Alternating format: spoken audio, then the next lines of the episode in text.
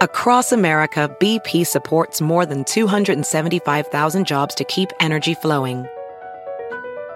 Jobs like building grid scale solar energy in Ohio and producing gas with fewer operational emissions in Texas. It's and, not or. See what doing both means for energy nationwide at bp.com slash investing in America. Addiction plays hardball. He would hit me with these verbal attacks. I just said to him, I love you so much. You're such an amazing person. I can't take this ride anymore. It was the fact that dad made that sentiment and broke down. And years later, he told me it had a huge impact on him. Sometimes doing what's right for your loved one is the hardest thing to do. Karen is that right thing. Visit caron.org slash lost.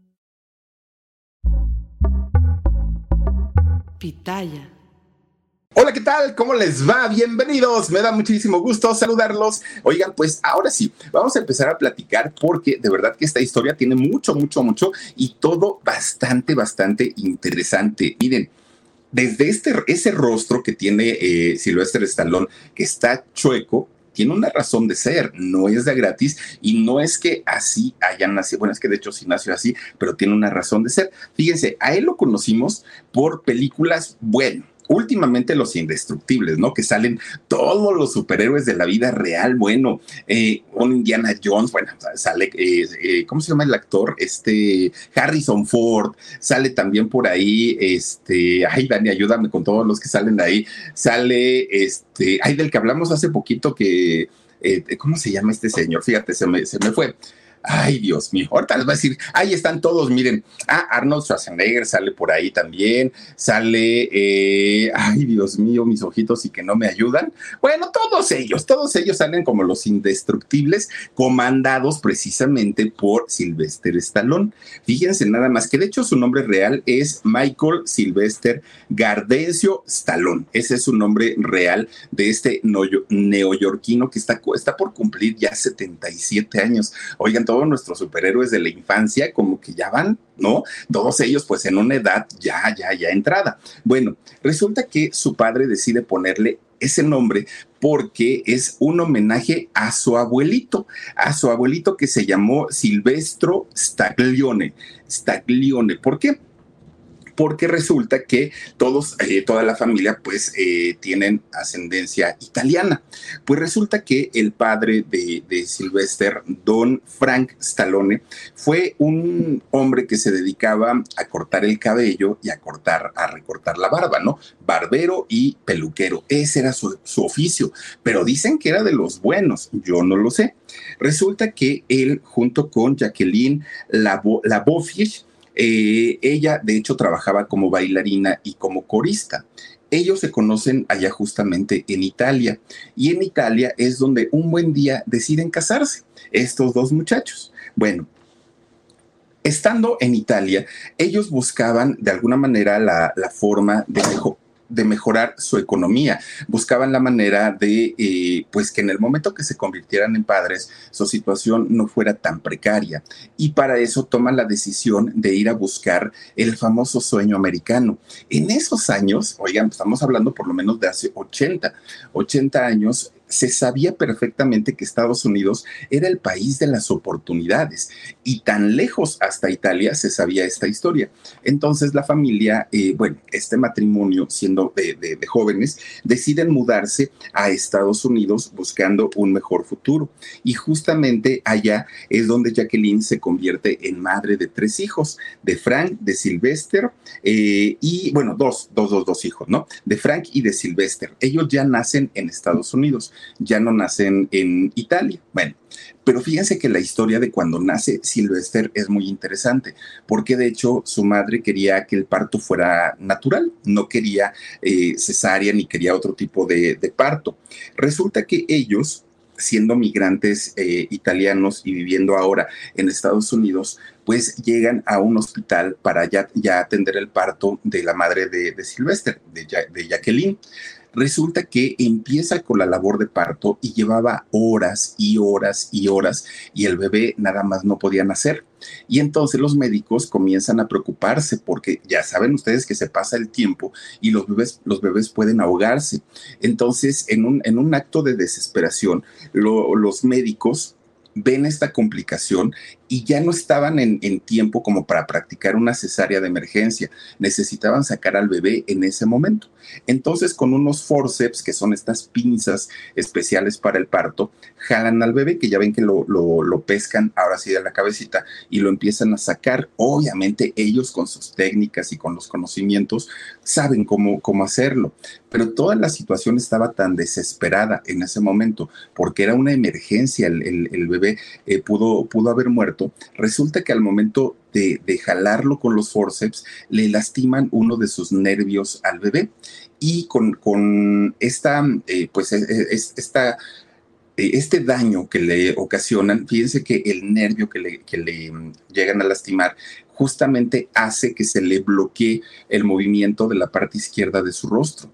Entonces, el, uno de los ojos, que fue obviamente el ojo izquierdo, cae, o sea, como, como que se le, se le cae y esa parte de la boca no la movía, queda como paralizado. Fue un nervio motor el que le, le afectaron estos médicos. Bueno, su cara, cuando el bebé nació, su cara le, había quedado torcida, no había quedado de una manera normal. Inmediatamente comienzan a darle masajes, tratan de buscar la manera de apoyarlo, pero este nervio, el nervio motor que le habían afectado, pues había sido muy, muy, muy lastimado. Imagínense unas pinzas a final de cuentas que lo, que lo jalaron, pues no, no es que eh, haya sido una lesión mínima, no, en realidad fue muy severa. Y entonces, pues los médicos hablan con los papás y les explican, pues que la, mitad del rostro eh, a Sylvester, pues no, nunca iba a tener movimiento. Su mamá obviamente no se iba a quedar como con los brazos cruzados. Ella comienza a buscar apoyo, ayuda y entre, miren, lo sobaban con, con hierbas, lo, con pomadas, con todo, para que el niño pues poco a poco pudiera ir relajando el, el músculo y tuviera, aunque sea un poquito de movimiento. Pero entonces la señora se clava tanto, tanto en la atención al niño que pues descuida no solamente a su otro hijo, sino además también al propio marido. Y entonces el matrimonio comienza a tener una de pleitos, pero tremendas, tremendas, tremendas. Y el papá se convierte como, pues, en, un hombre celoso de su propio hijo, pero además comienza a tenerle como tirria, ¿no? Aquí decimos en México la, la famosa tirria, que es este tipo como de odio, como de no estar a gusto, ¿no? De, verlo mal a, su propio hijo.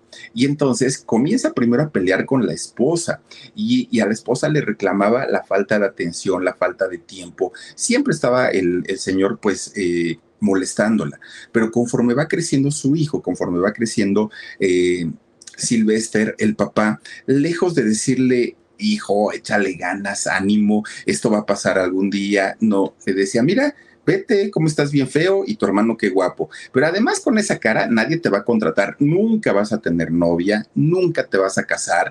Mira nomás, no, no, no, no, no, eres un monstruo. Bueno, le decía de cosas de una manera terrible y además lo, violentaba, fíjense que le, pegaba porque lo veía como su sirviente, no lo veía como su hijo. Y entonces comenzaba a violentarlo, además de insultarlo y todo eso a Silvester, el hecho de no sirves para nada, nunca vas a lograr nada en la vida, no vas a casarte, no vas a tener novia, eres bastante feo, todo eso que le iba diciendo su padre, en Silvester, lejos de generarle un autoestima baja, le generó un coraje, un coraje y un odio, no solamente hacia su papá, hacia él mismo. Fíjense que, empieza pues también a, verse de una manera bastante, bastante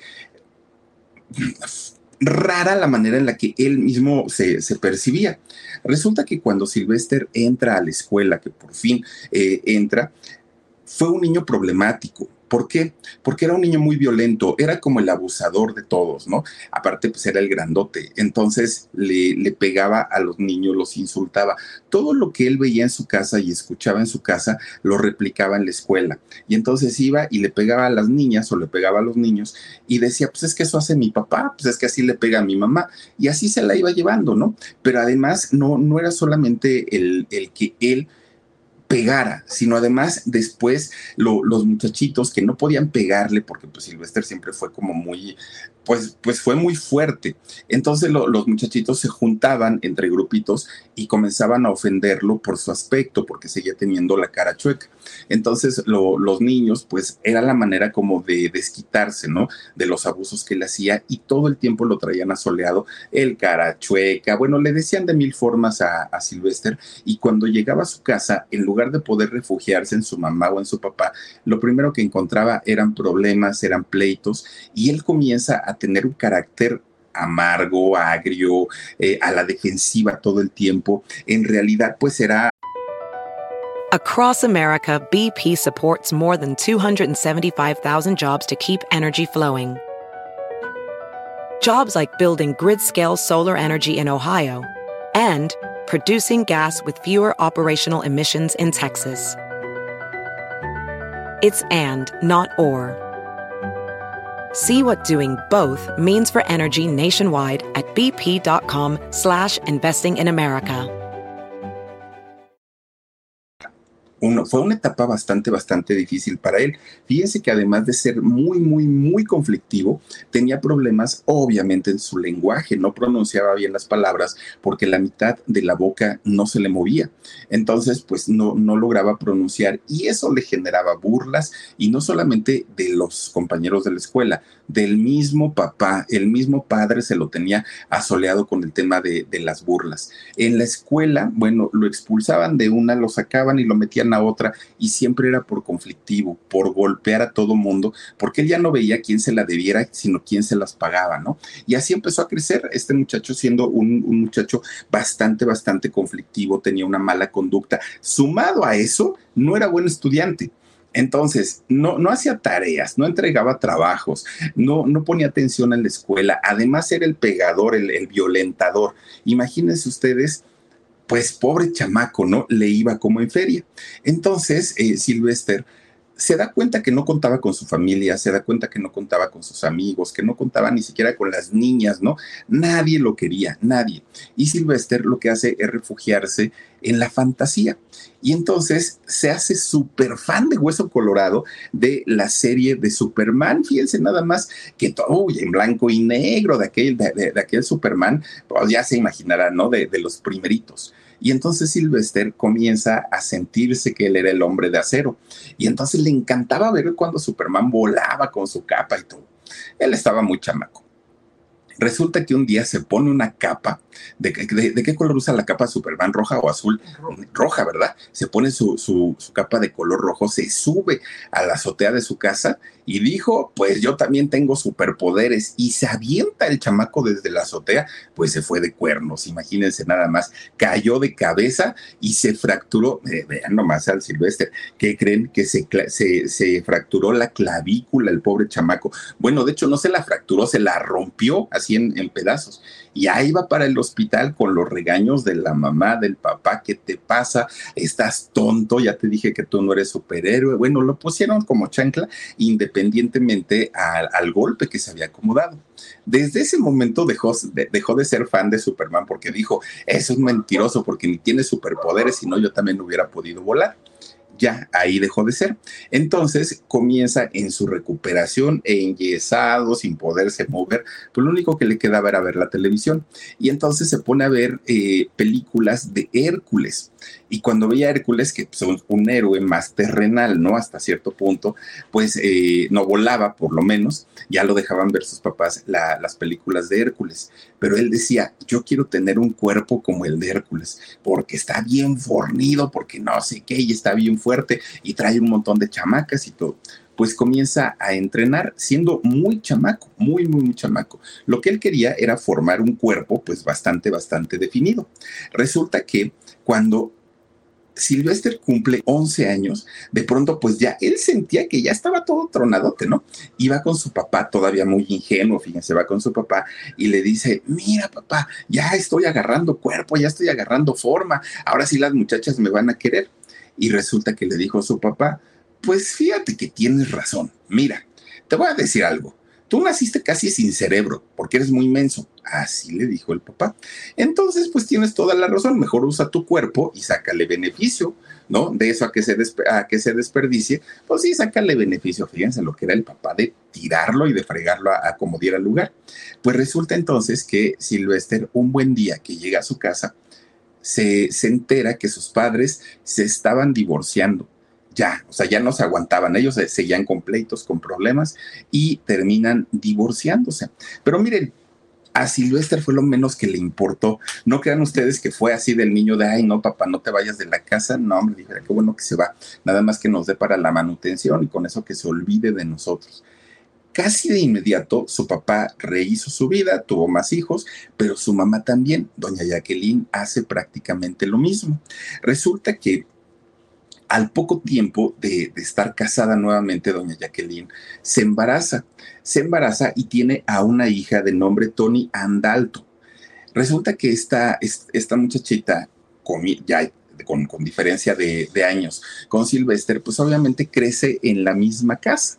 ¿No? Y una muchachita que hasta cierto punto parecía querer mucho a su mamá, parecía querer mucho a sus hermanos, que no tenía ningún problema o ningún conflicto. Y de hecho, Sylvester aprende a verla como su hermana, no como su media hermana. Bueno, pues Sylvester casi ni estaba en su casa porque todo el tiempo se la pasaba entrenando, casi todo el tiempo estaba en, lugares, en canchas, en lugares públicos para hacer ejercicio. Eso lo tenía muy metido en su cabeza, ¿no? Que él en algún momento o iba a trabajar en un gimnasio o iba a dar clases, algo relacionado al deporte porque era muy bueno.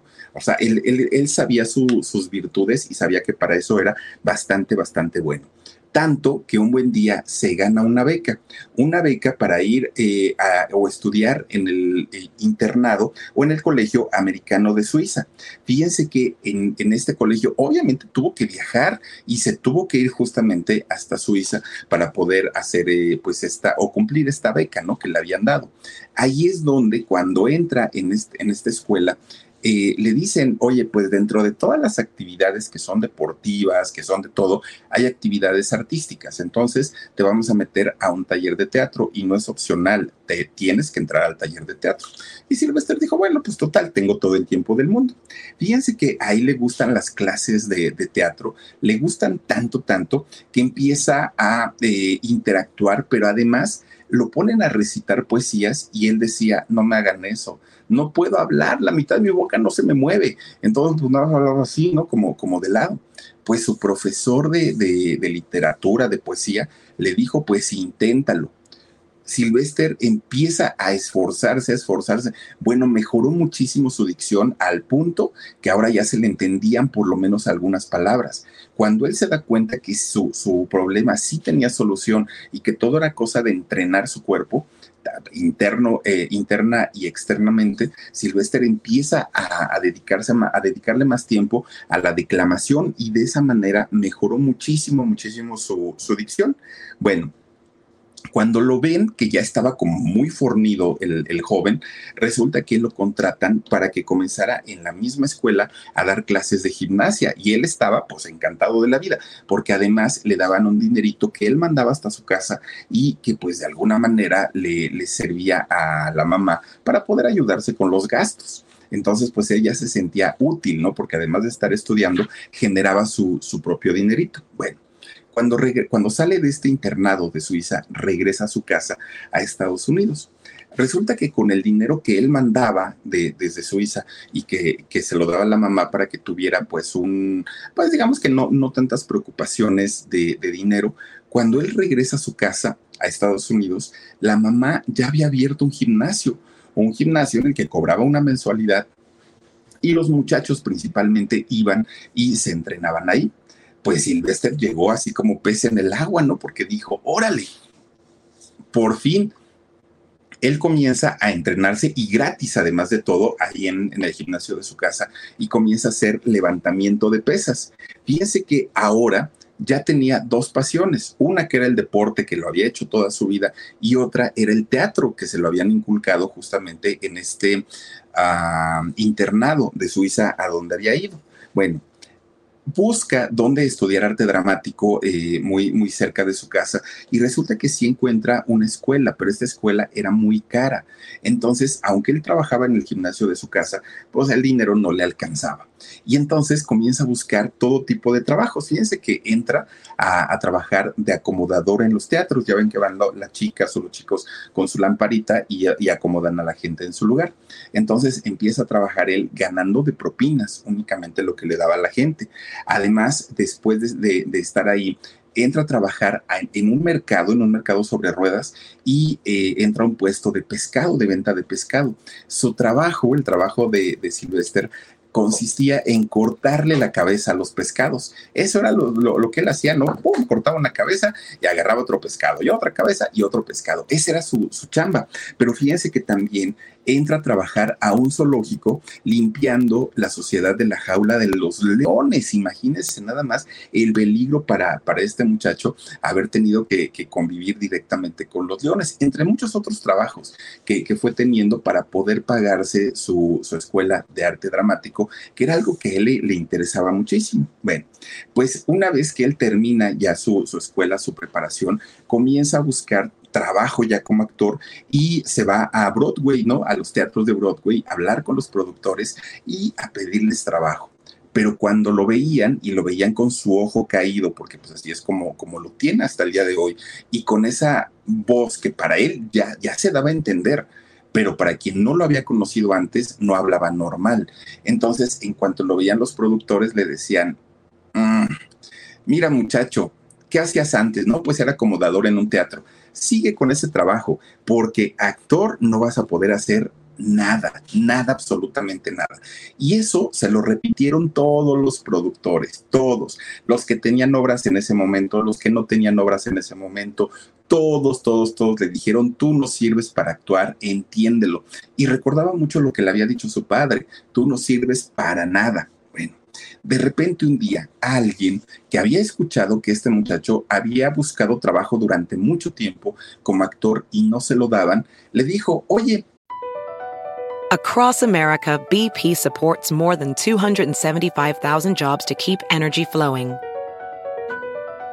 Jobs like updating turbines at one of our Indiana wind farms and producing more oil and gas with fewer operational emissions in the Gulf of Mexico. It's and, not or.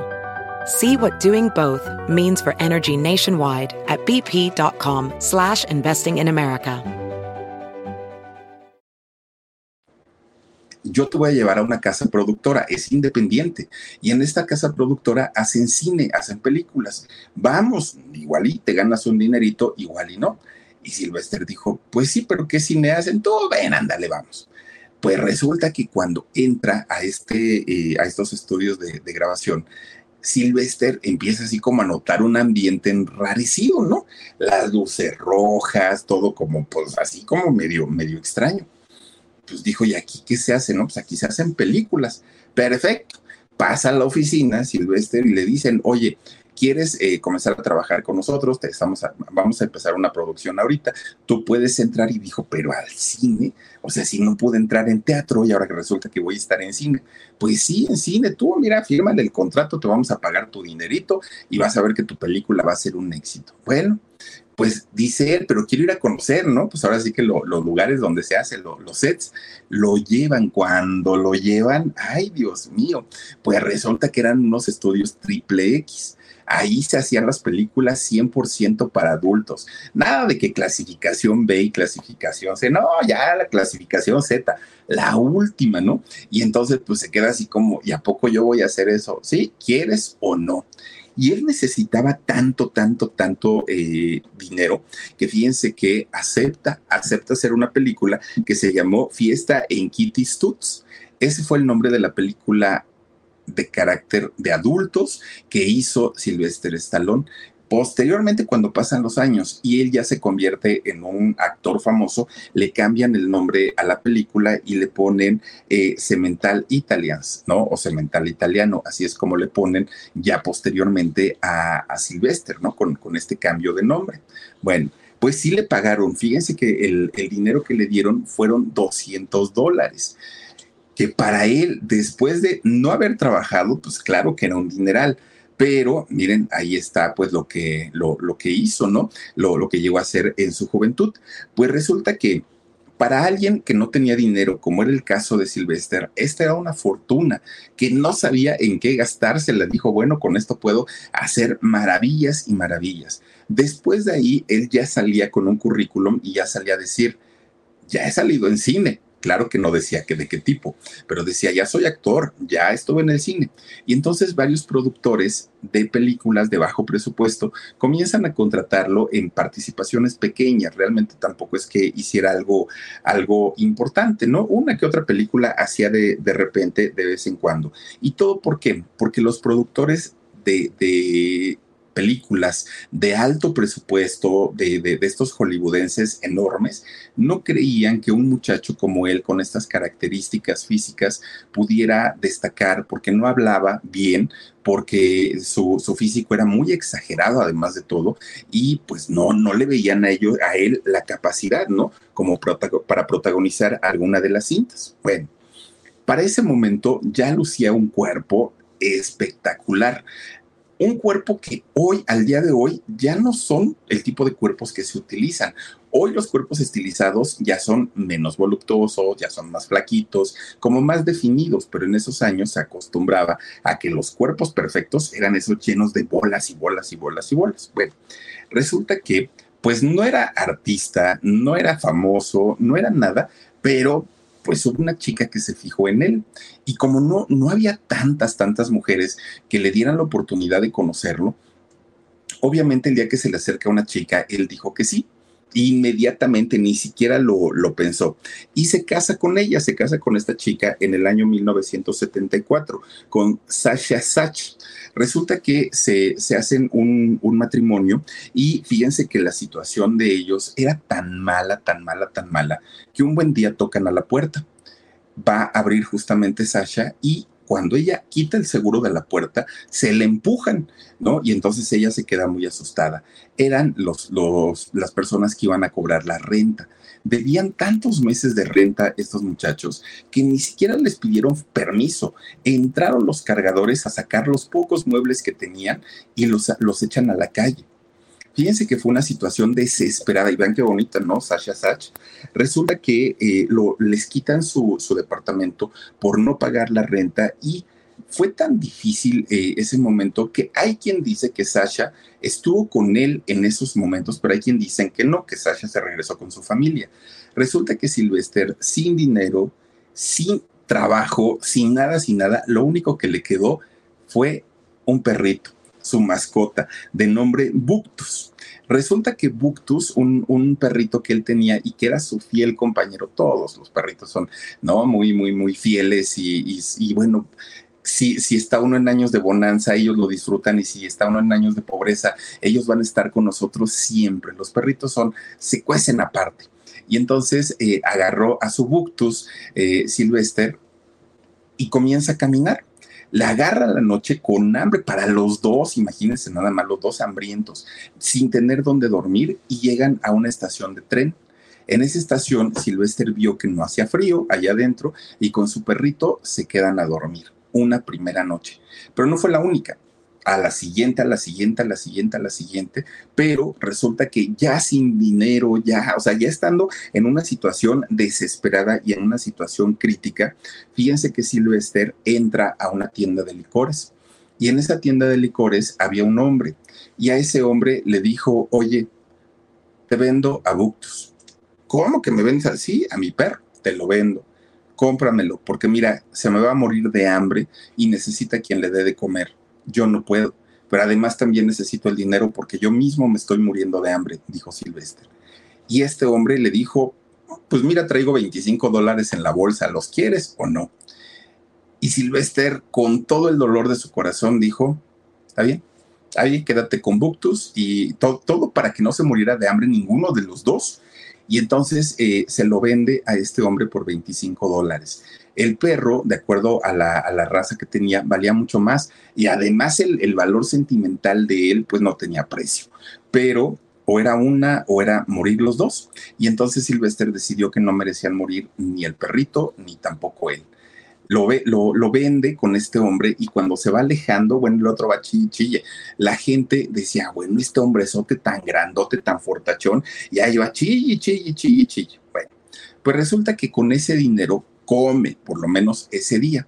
De repente, un día, vio que estaba anunciada una pelea de box, una pelea de box entre eh, Mohamed Ali y Chuck Webner. Webner.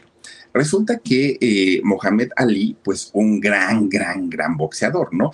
Mucha fama y además de los buenos. Pero el otro boxeador, que era Chuck eh, Webner, pues era alguien que además ya era un hombre de edad avanzada. Bueno, no era un viejito, pero ya era un hombre que no tenía nada que ver con, con la edad del otro, ¿no? Y además eh, era un hombre que se veía que no tenía la misma resistencia, no sabía boxear tan bien como, como Mohamed. Y pues todo apuntaba, todo apuntaba a que este muchacho iba a perder. Entonces entra esta función, este Sylvester, se sienta pues hasta arriba, ¿no? De haber comprado los de los boletitos más, más baratitos, se sienta hasta arriba para ver esta pelea y todo apuntaba a que este señor Webner iba a perder. Y sí perdió, sí, sí perdió, pero le aguantó 15 rounds a Mohamed Ali. 15. Imagínense ustedes estar 15 rounds recibiendo golpe tras golpe, tras golpe, tras golpe. Bueno, la gente adoró, ¿no? A, a, este señor Webner porque decían, es que es un verdadero tigre. ¿Cómo es que aguantó tantísimo, tantísimo? Pues resulta que después de ahí, Sylvester salió tan impresionado porque dijo, ¿Cómo es posible que un hombre que no tenía la capacidad física, que además ya tiene muchos más años que su oponente, haya resistido tanto? Fíjense que se inspiró tanto viendo esta pelea que comienza a escribir un libro, un libro que posteriormente lo convierte en un guion y se trataba nada más ni nada menos que de Rocky, así tal cual, aquel peleador, este, pues, pues que no había tenido suerte, ¿no? Eh, y comienza a escribir esta historia.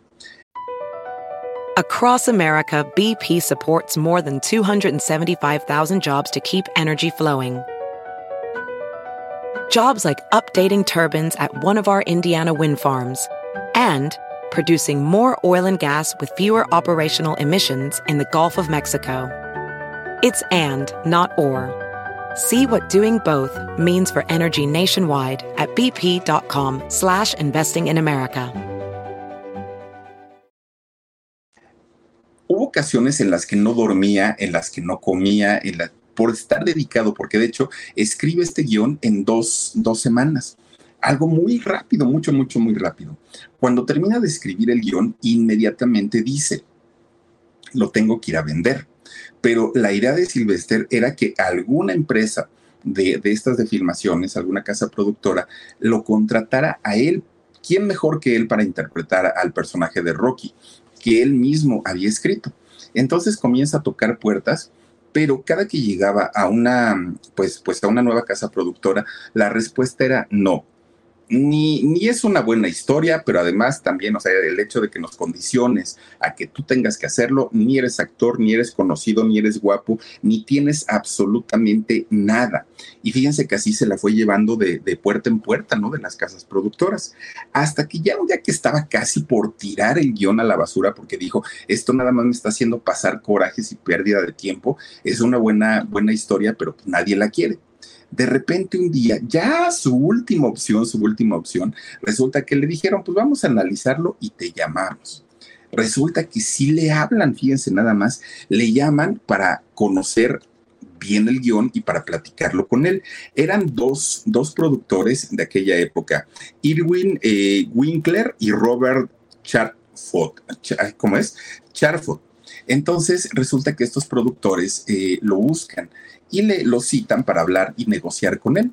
Y entonces le ofrecen una cantidad de dinero, fíjense nada más, a su perrito lo había vendido por 25 dólares y ahora le estaban ofreciendo 125 mil dólares por el guion de Rocky. Entonces Sylvester dijo, perfecto, ¿no? Está la oferta tentadora, todo muy bien. El único pero que yo le pongo es que me firmen a mí para que yo protagonice esta película. Y entonces le dijeron, no, muchas gracias, porque pues necesitamos que lo haga alguien que tenga peso, alguien que sea un buen actor, alguien que ya sea conocido, pero tú no, gracias. Y entonces eh, le dijeron, ¿quieres los 125 mil o no? Y Sylvester dijo, no, muchas gracias. Fue una, una, una cosa que él sabía que esos 125 mil dólares le iban a resolver la vida, pero sabía perfectamente que después se iba a dar de topes en la cabeza cuando viera a otro actor interpretando un personaje que lo había, lo había diseñado en, inspirado en su, en su persona. Bueno, pues miren, los productores no creían, ¿no? Aún ellos no creían en él como, como actor. Pues resulta que lo vuelven a citar y le dicen, oye, tenemos una segunda oferta para ti, ¿qué te parece? Y dijo Silvester, bueno, pues, pues me parece muy bien, a ver cuál es. No te vamos a pagar 125 mil dólares, te vamos a dar 350 mil dólares. Bueno, pues imagínense, le estaban pues, más que duplicando la, la cantidad. Y él dijo, pues sí, está muy bien la cantidad, pero les, dijeron los le dijeron los productores, hay una condición, tú no vas a hacer la película. Pero ¿cómo? Pues si lo que yo quiero es hacerla. No, no la vas a hacer tú. Y Sylvester vuelve nuevamente a rechazar la oferta y dijo, no, muchas gracias. Pues resulta que ya no les queda de otra a los productores más que decir, a ver, la última, la última oferta. Te vamos a dar no 125 mil, no 350 mil, te vamos, no, no 350 eh, mil dólares, te vamos a dar 35 mil, nada más, 35 mil dólares y tú vas a ser el protagonista. ¿Te parece o no te parece? Bueno, 35 mil, pues algo es algo, dijo el calvo. Y entonces Sylvester firma este contrato con estos productores y él se iba a convertir en el protagonista y se iba a convertir además en guionista, ¿no? Porque pues él había escrito el, el guion de la propia película recibe en efectivo los 35 mil dólares e inmediatamente, pues uno pensaría fue a rentarse una casita, fue, no, no, no, saliendo de ahí, ¿a dónde, ¿a dónde creen que fue? Pues resulta que fue a la estación del tren, a la tienda de licores para buscar al hombre al que le había vendido a su perrito, fíjense nada más. Y entonces, pues este, este señor de la tienda de licores le dice, pues es que no, yo vi a ese hombre que tú le vendiste el perro, pero ya luego no lo volví a ver. Pues todos los días Silvestre regresaba al mismo lugar, algún día tiene que regresar y Buctus va a regresar a mis brazos, decía Silvestre. Es el único ser vivo que me ha apoyado, me ha querido, me ha dado su amor y no lo voy a dejar ahí. Y entonces un buen día se encuentra a este hombre. No llevaba buctus, ¿no? Pero se lo encuentra. Y entonces Sylvester ya le dice que el dinero que le había pagado le había ayudado mucho, mucho, mucho. Que gracias a eso, pues él, pudo eh, resolver su situación y que además le alegraba saber que Buctus había encontrado un hogar. Eso se lo dijo. Y entonces le dijo, oye, pues tú de tu buen corazón véndemelo, ¿no? Véndemelo otra vez a mi perrito. Es más, te pago lo doble. Bueno, ¿cuánto quieres? Y este señor empieza así como que me dio a decir, mm, pues este ya trae dinerito, ¿no? Y entonces Silvestre dijo, mira, si me pides 100 dólares, 200, 300, no importa, yo se los pago. Pues resulta que este hombre empieza a pues a ponerse ya más pesadito y a decirle, pues el perro ya es mío y el perro no te lo voy a regresar y todo. Pues miren, ya cuando Silvestre le dijo, ya, ya, ya, lo que me pidas te lo voy a dar, este hombre le pide 15 mil dólares. De haberlo comprado en, en 25 dólares, le pide 15 mil.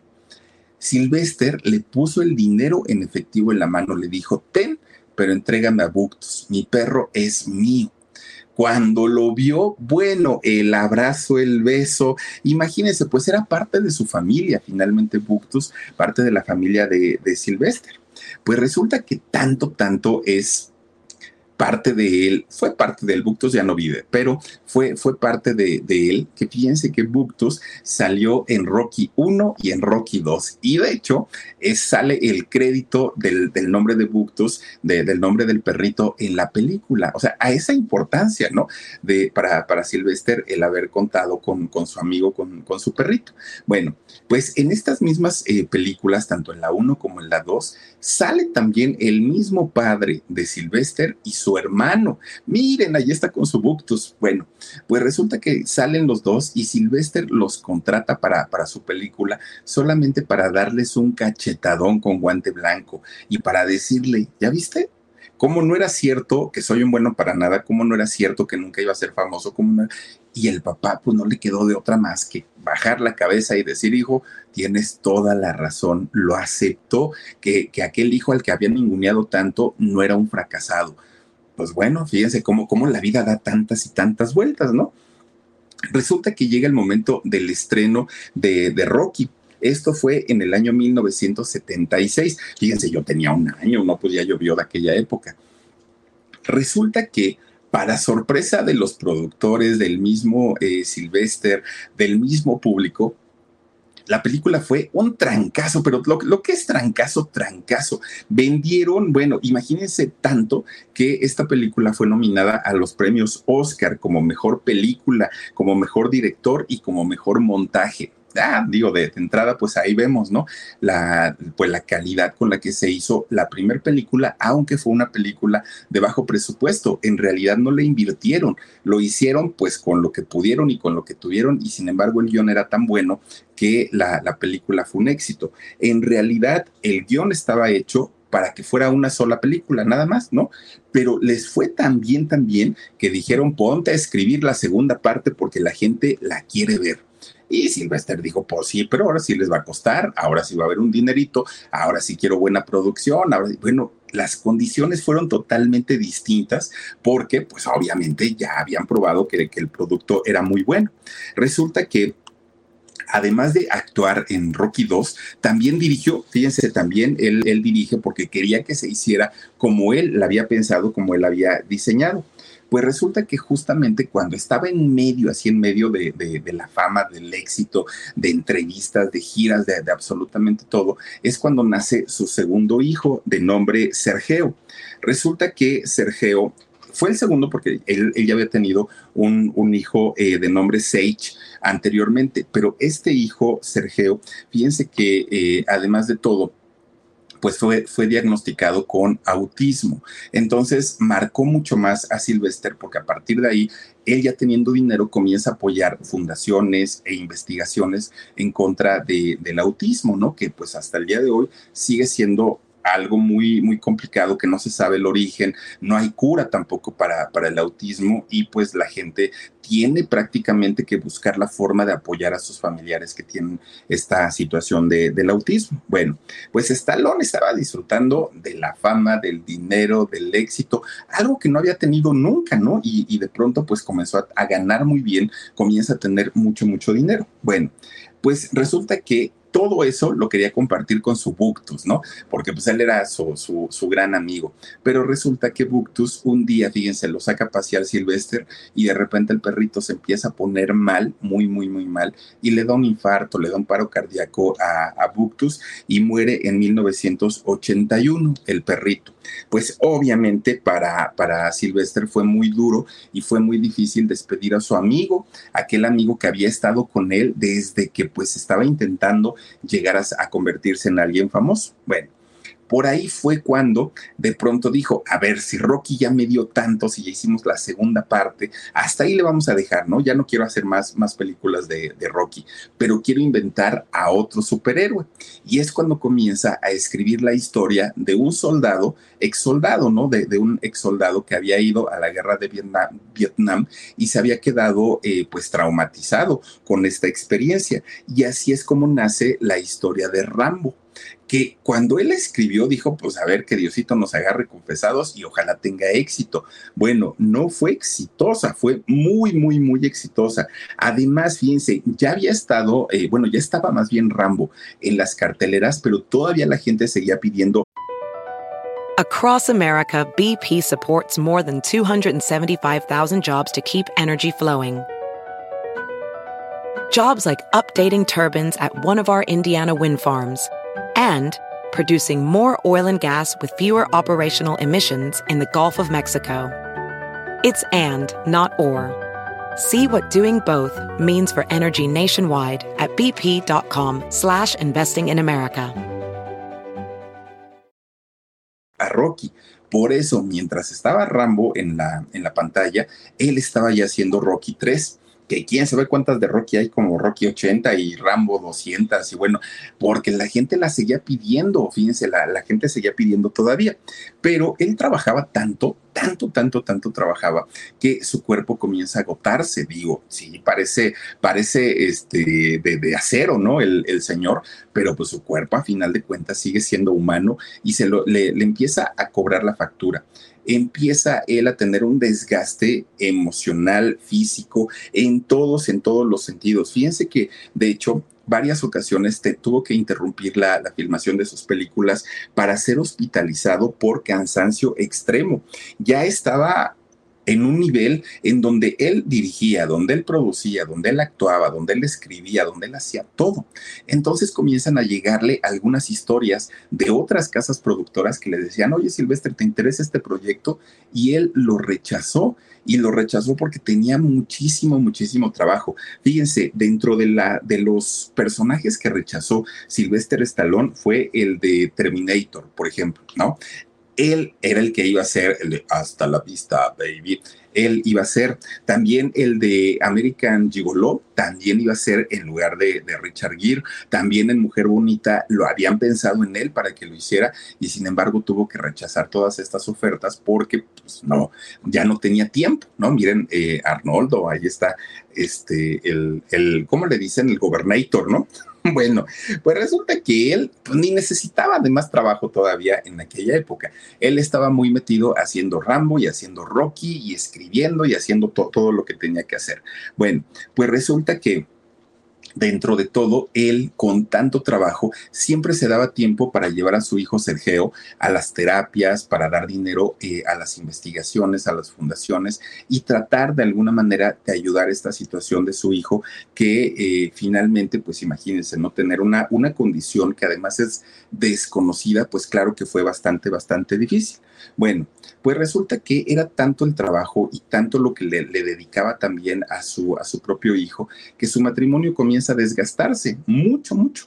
El matrimonio con Sasha llega el momento en el que eran puros pleitos, igual que sus padres, ¿no? Igualito, igualito. Y ellos se divorciaron en 1985. Bueno, que por cierto, ese 1985 hizo también la, la película de Rocky 4 iba ya él haciendo y haciendo y haciendo y haciendo películas, ¿no? Que de hecho, fíjense que la película de Rocky 4, de toda la saga, es la más exitosa, de toda la saga, ¿no? La, la película 4.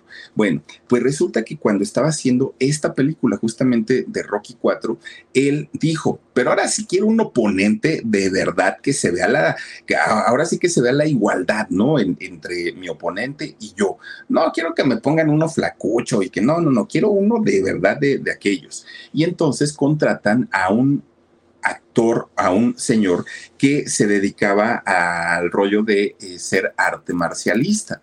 De estas personas, de las bravas, bravas, ¿no? Dolph Lundgren es este actor. Resulta que en una de las batallas que, tenían que hacer, que además a Sylvester desde que lo vio le cayó gordo, entonces en una de las peleas que iban a hacer, eh, Sylvester le dijo a este hombre, Dolph, le dijo, mira, si me vas a pegar, pégame bien, pero Sylvester con la intención de tener el pretexto para también darle de a de veras. Y entonces este hombre Dolph le dijo, no, porque te, puedo lastimar. Ah, hombre, tú que me vas a lastimar, mira, mira, mira. Y le empieza a enseñar sus músculos, ¿no? Yo también te puedo lastimar. Bueno, yo te estoy avisando, le dijo Dolph. Sí, tú no pasa nada, zúmbale. Al primer trancazo que le da knockout, va para al suelo el otro, pues directito a terapia intensiva del hospital lo puso como chancla con un solo golpe. Estuvo meses ahí metido en el hospital de terapia Silvester porque el golpazo, pues es que también miren, no, no, no, no, no, pues el otro todo grandotote, ¿no? Fíjese nada más, pues eh, estuvo, estuvo días, ¿no? Ahí en, en, ocho días en terapia intensiva, pero estuvo mucho tiempo ahí en el hospital hasta que finalmente salió. Bueno, cuando sale del hospital, dijo, ay Dios mío, yo sentí que ya me iba, dijo Sylvester. Y entonces se da la oportunidad de conocer a una muchacha, a una muchacha de nombre Danesa Brigitte. Resulta que esta muchacha, fíjense nada más, una actriz además, ¿no? Eh, esta muchacha muy, muy, muy guapa y que le hizo caso, Sylvester dijo, no la voy a dejar ir porque si la dejo ir, al ratito ya no me va a pelar, ¿no? Cuando se dé cuenta bien, pues que estoy chuequito y todo, ya no me va a querer. Y resulta que se casan. Bueno, pues resulta que a ella, siendo actriz, esta muchacha, eh, les iba a decir Rocky, no, Sylvester la, le dio trabajo en esta película de Rocky 4 y también en la película de Cobra a final de cuentas, pues no le alcanzó el amor y terminan también separándose, ¿no? Terminan divorciándose. Bueno, ¿saben también con quién dicen que tuvo un romance eh, Sylvester Stallone? Con Sharon Stone. Fíjense, nada, lo que son las cosas pues pura mujer muy guapa. Para un padre que le había dicho que nunca ninguna mujer se iba a fijar en él por feo, pues tuvo mujeres bastante, bastante guapas. Pues resulta que Sylvester era como todas sus películas tenían que ser de superhéroes, todas sus películas tenían que ver con su físico, todas las películas siempre fueron manejadas para él en ese sentido, igual que Arnold Schwarzenegger, ¿no? Hasta que de repente le proponen hacer una película que se llamó Tierra de Policías. Resulta que en Tierra de Policías vimos a un Sylvester Stallone gordito como nunca, como nunca se había dejado ver. La crítica lo, lo aplaudió porque obviamente estaban viendo a alguien que por fin se había arriesgado a salir de su zona de confort para ser un personaje diferente, para ser un personaje totalmente distinta. Sí, la crítica lo aclamó de una manera tremenda, pero el público dijo, no, este no es Silvestre, ¿no? No me vengan a decir que pues el fortachón que conocimos todos ahora ya es este panzón. La gente no lo quiso, no fueron a ver su, su película. Pero pues como él venía de traer puros éxitos, puros, puros éxitos, pues digamos que no le preocupó tanto pero pues ya había hecho algo totalmente distinto. Ahí fue cuando finalmente se casa con quien fue su tercer matrimonio, con una modelo Jennifer Flavin. Con esta mujer, fíjense que eh, ellos tuvieron, pues, bueno, de hecho, siguen teniendo una relación, ya llevan casi 26 años casados, ya, ya tienen bastante, bastante tiempo. De hecho, se convierten en padres de tres hijas, fíjense nada más, Sofía, Sistine y Scarlett. Son eh, las tres este, muchachas. De hecho, fíjense que una de sus hijas, la, la, que se llama Sofía, nació con un problema congénito en el corazón y eh, pues obviamente tienen que llevarla constantemente a terapias y todo eso llegan los años 2000 y cuando llegan los años 2000, como que le cayeron también los años a Sylvester y a muchos actores, porque llegan nuevos talentos, llegan nuevos jóvenes, llegan además con estos cuerpos que ya son más delgaditos, pero, pero musculosos, ya no son estos hombres toscotes, toscotes, sino, y aparte son de rostro muy bonito, ¿no? Los nuevos actores.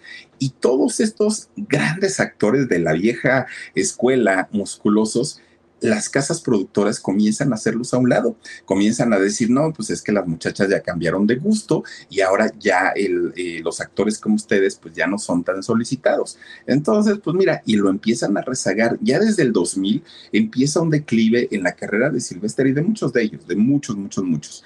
Resulta que, fíjense que cuando de repente él piensa que su carrera estaba pues ya acabada, ¿no? Ya, ya, ya terminada, pues eh, de, que de hecho pues así empieza a ir en picada comienza a hacer películas, pero ahora de bajo presupuesto, películas muy malas, mal escritas, mal dirigidas, mal actuadas, en donde en realidad lo único que él quería era mantenerse vigente, pero además pues cobrar un dinerito. Estaba acostumbrado pues a tener sus buenos ingresos.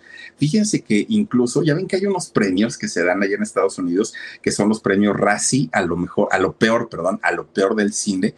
Imagínense ustedes que varias películas de estas que hizo en, el, en los 2000, eh, Sylvester Stallone, pues fueron nominadas a este premio. Incluso a Sylvester le dieron un premio Razzie ¿cómo le llamaron? Premio honorífico por el peor actor, porque después de eh, haber sido el Rocky y el Rambo y todos ellos, resulta que ahora pues ya no convencía absolutamente a nadie, a nadie, a nadie. Bueno, pues le fue tan mal que en el año 2002 lo manda a llamar su agencia de representaciones, de representaciones artísticas, que es la empresa que lo representaba en Estados Unidos es la más grande que hay en, en todo Estados Unidos y representaba a Sylvester entre muchos otros. Lo mandan a llamar en el 2002 y le dicen, oiga, pues es que sí tuvimos años buenos con usted, nos fue bastante, bastante bien, pero ahorita pues digamos que ya no. Entonces, pues aquí está su carta de retiro. Desde este momento ya no trabaja con nosotros y pues hasta ahí quedan las cosas. Bueno, él ya tenía un dinerito guardado en el momento que se queda sin trabajo. Across America, BP supports more than 275,000 jobs to keep energy flowing. Jobs like building grid scale solar energy in Ohio and producing gas with fewer operational emissions in Texas. It's and, not or. See what doing both means for energy nationwide at bp.com slash investing in America. Obviamente esto le preocupa muchísimo, muchísimo, porque digo, ahora pues ya no voy a poder trabajar en ningún lado, en ninguno, porque ya tenía su carta de retiro y volver a trabajar implicaba comenzar de cero, volver a hacer casting, volver a ir a hablar con productores, era empezar, pero con una edad distinta, con ya no era lo mismo, ¿no? Y entonces resulta que él decía, no, pues ahora ya no más falta que venga y me envíe un perro, porque pues le estaba yendo bastante, bastante mal. Resulta que entonces un día que estaba en su casa, le tocan a la puerta y le notifican una denuncia. Una denuncia en donde él estaba siendo acusado por abuso de tipo sex, ya saben, eh, por dos mujeres, dos mujeres eh, que decían haber sido víctimas de este tipo de abuso de Sylvester.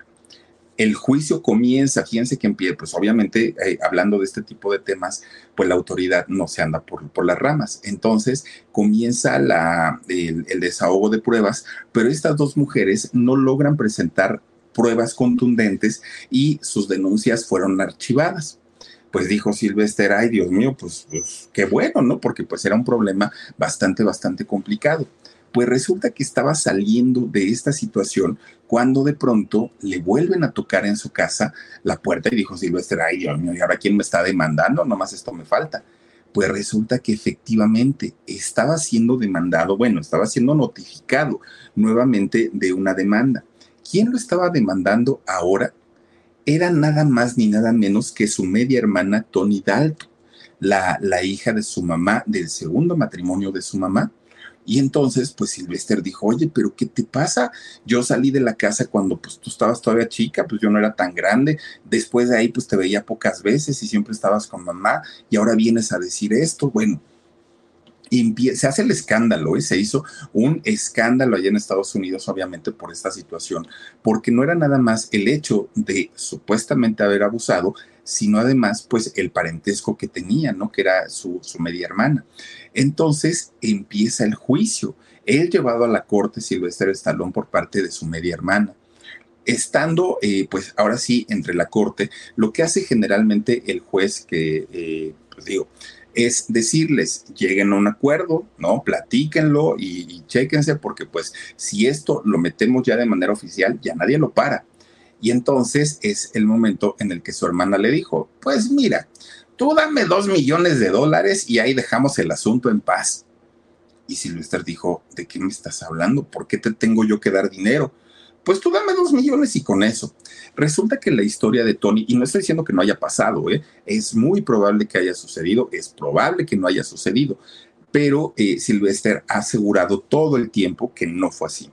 Y entonces Sylvester va y habla con su mamá y le dice a, a la señora, oye, tu hija me está denunciando, mi hermana me está denunciando no sé qué hacer y me está pidiendo dos millones de dólares. Lo de menos es pagárselos.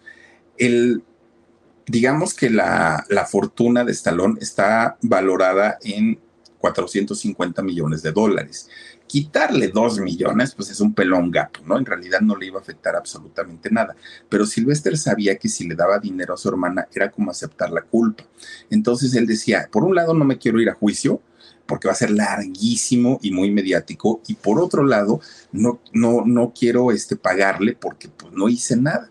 Y entonces su mamá le dice que le da mucha pena a ella y le dice lo que pasa que tu hermana ha estado muy metida en, cosas de drogas, mucho, mucho, muy metida.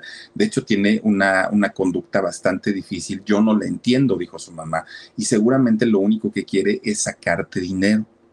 Bueno, pues dijo Silvestre, pues es que no sé qué hacer entonces lo piensa mucho, lo piensa mucho y dijo, antes de que esto se haga más grande y antes de que ya, como dijo el juez, ya no lo podamos parar, ok, está bien, vamos a llegar a un acuerdo.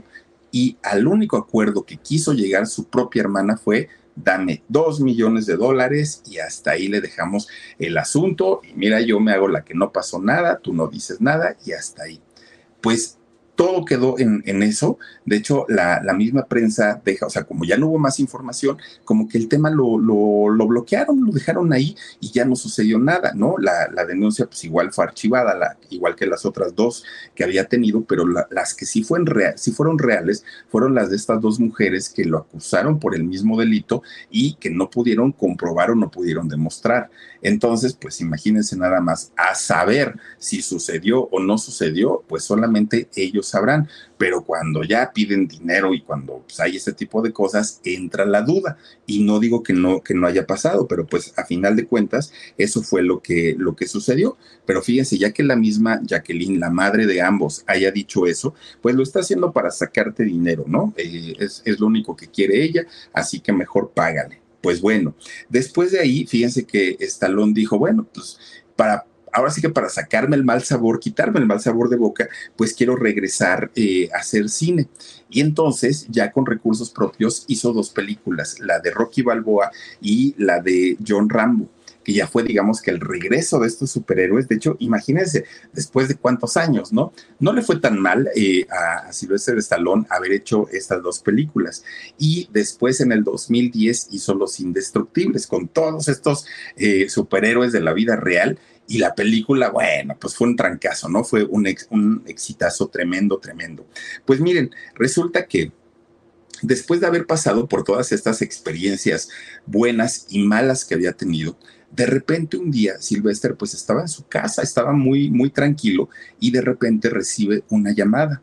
En esta llamada lo que le estaban diciendo y lo que le estaban confirmando es que su hijo eh, de, nombre Sage, fíjense nada más, pues había sido encontrado, que era el, el, mayor, había sido encontrado muerto en su departamento, en el departamento de Sage, obviamente pues la noticia para Sylvester le cayó como una bomba, imagínense nada más, porque además fue todo tan, tan, tan fuerte y tan feo.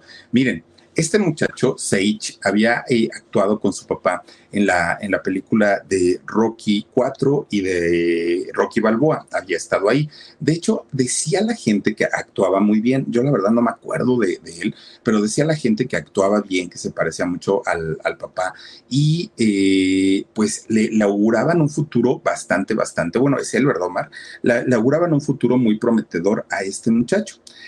En, el acta de, defunción de este muchacho, digamos que la, causa de muerte oficial fue una falla cardíaca, pero cuando comienzan a hacerse todas las investigaciones, resulta que este muchacho, ya, ya que tenía 36 años para aquel momento, pues resulta que había una cantidad de, de medicamentos caducados, que habían sido recetados, que eran eh, drogas prescritas, ¿no? Como le llaman, y que eh, había además eh, latas de cerveza ahí alrededor de él, alrededor de su cuerpo, lo cual indicaba o, o hablaba mucho, pues que probablemente había fallecido de una sobredosis que el cuarto estaba asqueroso, estaba sucio a más no poder, pero aparte de eso, pues estaban las latas de cerveza y las, las, los frascos de, medicamentos.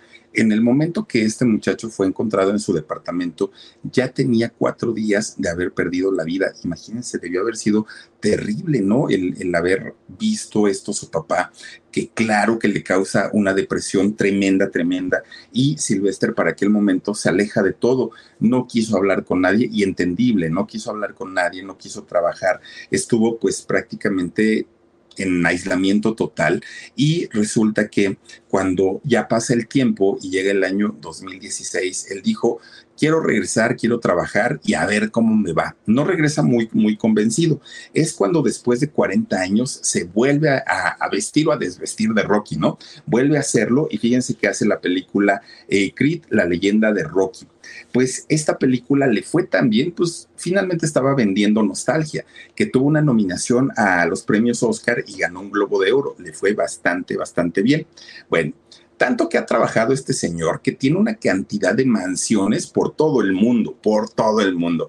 Además, tiene una colección de autos pero no creen que un Chevy y, digo no por no por ninguna yo tengo un matiz no pero este pero no no no carros de alta gama de super lujo y tiene colección de, de coches este señor que está evaluada en una cantidad exorbitante de dinero y lo que se calcula que tiene en sus cuentas bancarias pues son unos 450 millones de dólares imagínense nada más la cantidad y eso que su papá le había dicho que no servía para nada y que nunca iba a lograr hacer absolutamente nada. Bueno, pues resulta que eh, el año pasado, fíjense que Sylvester trabajó tanto y además lo de sus depresiones y todo eso, estuvo a punto de divorciarse. De hecho, su, mujer, su esposa, eh, le, le, pidió el divorcio, se lo solicitó porque pues ella consideraba que los había descuidado muchísimo, muchísimo, muchísimo. Al final no se divorciaron, ellos se pudieron arreglar y lo que sí está convencido él que la película, perdón, la película que está rodando ahorita, que es la de los Indestructibles 3, va a ser la última, el último trabajo, ah, la de los Indestructibles 4. Este va a ser el último trabajo que eh, va a ser en cine, que después de ahí ya se retira. Esta película ya debió haberse terminado porque este año dijeron que va a salir en septiembre, si no estoy mal, va a salir la película de los Indestructibles 4 y va a ser la última vez que vamos a ver a Sylvester Stallone eh, en el cine. Eso es lo que dijo. Ahora, también Sylvester, déjenme decirles que sabe pintar sobre lienzo y hace esculturas. También a eso se, está dedicando actualmente. Ha hecho más de 63 películas este actor Sylvester Stallone. Y bueno, pues a, su edad de 77 años, todavía luce bien, ¿eh? luce bastante, bastante bien para todo lo que ha pasado y todo lo que ha vivido júrenlo que sí. Pero bueno, pues hasta aquí la historia de Silvestre Stallone. Y antes de irnos, vamos a mandar saluditos, mi queridísimo Edgar Omar. ¿A poco esa la hizo él, Omar? Dirá nada más, pues si, si son los trabajos que él hace, pues digamos que no, no le quedan tan peor, ¿no? Dice por aquí Carmen eh, Nanja, dice saludes, a, salud, saludes a Philip, saludos, mi querida este, Carmen también, muchas gracias. Gracias a Charito TV. Dice tan joven y prometedor, perdón, su hijo, sí, fíjate. Qué, terrible. Alicia eh, Mediers, muchísimas gracias, Alicia, por estar aquí presente. Laurita Schulz, muchas gracias también, Laurita. May Hinojosa dice, buenas noches, Philip. Hola, May, gracias por acompañarnos. Gracias eh, a Tony Lyon, dice, saludos, Philip. Haz la historia de Chris Benotti. Muchísimas gracias, mi querida Tony Lyon. Mónica Cortés dice, saludos desde Chile. Mi guapo Philip, gracias. Vaya tema. Padre dice sobre Silvestre el Salón Obviamente la hermanita dijo, aquí está lo mío, pues imagínate, una lástima lo sucedido con su hijo, sí también. Y, ya les digo, miren, no podemos asegurar que pasó o no pasó lo de su hermana, no, pero que una denuncia la hubo. Y, ahora con estas cosas de que a veces se miente y a veces se dice la verdad, ya no sabe uno, la verdad, ni, ni, ni a qué lado creerle, porque luego se lleva uno tremendas sorpresas. Regina Becerril Huerta dice, eh, mírenlo, quererle, querer es poder. Silvester sí se pudo, sí se pudo. Lo que dice, lo hacer, a ver, sí pudo hacer lo que quería. Saludos, mi Philip. Es que ese es lo mejor del asunto. Nos pueden ningunear y nos pueden decir y nos pueden insultar y nos pueden bajar la autoestima, pero de verdad que cuando uno se propone hacer las cosas, salen y resultan. Dice la afortunada del universo, Silvestre Stallone, mi amor platónico de toda la vida. Gracias, Philip. La afortunada, muchísimas gracias. Luz, Luz Medina Hernández. Ay, creo que ahora sí estoy más segatón que otros días, ¿verdad? Luz Medina Hernández dice, qué historia tan maravillosa. Gracias, Philip. Gracias a ti, Luz Medina, te mando un beso. Sara R, muchas gracias por enseñar lo que se ignora de los personajes. Dice, salúdame, casi nunca te escribo. Sara R, te mando un besote, muchas, muchas gracias. Yesenia Núñez dice, buenísimo, buenísima la historia, Philip, saluditos y bendiciones. Gracias, Yesenia, te mando un beso. Ana Juárez dice, a mí me gustó mucho la película de Escape Plan, dice con Arnold Schwarzenegger. Ah, mira, la voy a ver, esa no la he visto. Dice eh, Grisel Rubio Robles, dice Philip, hasta luego. Hasta luego, Grisel, muchísimas, muchísimas gracias. Alicia Magaña dice, un saludote, mi Philip, muchas gracias. Y por último, tenemos aquí Omercito Benumea a Laurita Schulz. Dice Philip, gracias por el saludo, chicos guapos, Dios los cuide y proteja siempre. Muchas gracias. Laurita, oigan, antes de irnos, les quiero agradecer mucho a toda la gente que estuvo votando por nuestro nuevo horario. Se los quiero agradecer enormemente y miren, les quiero compartir que de acuerdo a las estadísticas que hemos hecho durante toda esta semana, pues el mayor número de votos coincidió en que las 9.30 de la noche sería un buen horario para no desvelar a mucha gente, pero tampoco para irnos tan temprano. Entonces, entre nueve y media eh, estaríamos iniciando para finalizar eh, aproximadamente a las diez y media y a las 11 estaremos haciendo ahora los alaridos, ya no a la medianoche.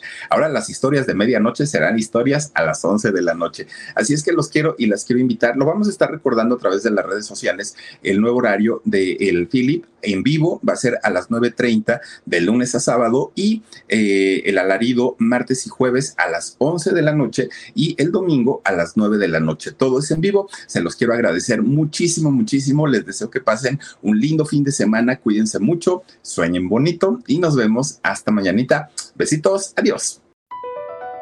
Across America, BP supports more than 275,000 jobs to keep energy flowing. Jobs like building grid-scale solar energy in Ohio and producing gas with fewer operational emissions in Texas. It's and, not or. See what doing both means for energy nationwide at bp.com slash investing in America.